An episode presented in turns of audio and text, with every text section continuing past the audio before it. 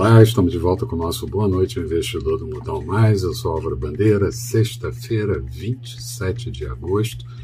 E a semana acabou sendo positiva para os mercados de risco no mundo, com um bom humor global retornando, mas com investidores aguardando declarações do presidente do Fed, Jerome Powell, no simpósio de Jackson Hole, proferidas hoje. Powell mexeu com os mercados positivamente na sessão de hoje, um discurso suave sobre a retirada de estímulos, o tapering, como nós chamamos, ainda no ano de 2021, se a economia continuar a corresponder e as metas de inflação e emprego forem atingidas.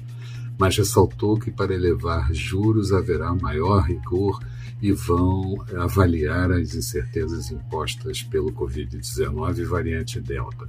Os mercados absorveram muito bem isso, até porque dirigentes regionais já haviam pavimentado essa estrada com um tom bastante dovish.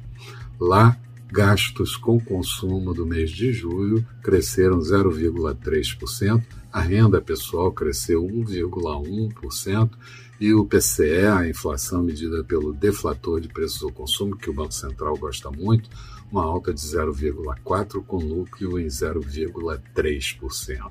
A confiança do consumidor de Michigan de agosto é que teve uma queda forte para 70,3 pontos, vindo de 81,2 pontos no mês anterior, mas aparentemente uh, os próximos meses devem ser de melhora. O presidente Biden é que está sendo bastante criticado por retirar as forças do, americanas do Afeganistão, principalmente depois dos ataques com explosão de bombas que mataram mais de 100 pessoas. Na China, lucro industrial do mês de julho cresceu 16,4%, mas, na verdade, mostrou uma desaceleração em relação ao mês anterior, que tinha sido de 20% de expansão, e isso tudo considerado na comparação anual. E o PIBOC, Banco Central da China, fez a maior injeção de recursos nessa semana desde o mês de fevereiro. Aqui, o presidente Bolsonaro disse que não haverá violência nas comemorações do 7 de setembro, atacou novamente o STF e disse que são idiotas quem defende a compra de feijão e deveria e recomendou a compra de fuzis. O Banco Central divulgou o volume de crédito referente ao mês de julho, 4,26 trilhões de reais. A inadimplência média do crédito livre subindo para 3%, vindo de 2,9%.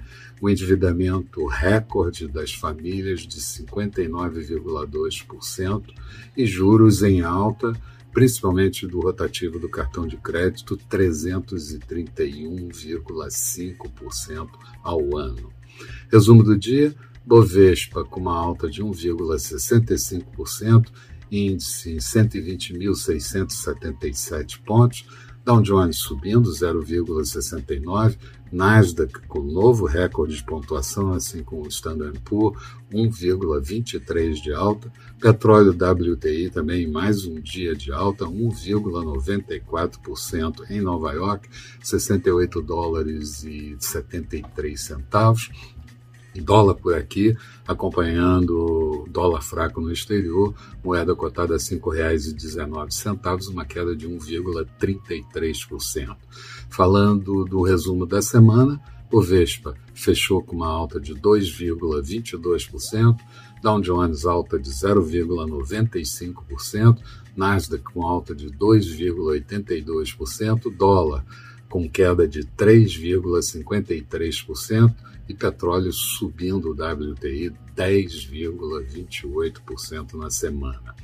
A próxima semana traz indicadores que podem efetivamente mexer com os mercados, inflação pelo IGPM, PIB brasileiro do segundo trimestre, indicadores de atividade, fora todas as incertezas e todo o burburinho político e as comemorações ou manifestações do 7 de setembro. Tenham todos um bom final de semana. Maiores detalhes de tudo que aconteceu hoje você encontra no texto associado a esse vídeo, disponibilizado no blog do Modal Mais. Retomamos na segunda-feira. Tenham todos um bom final de semana e até lá.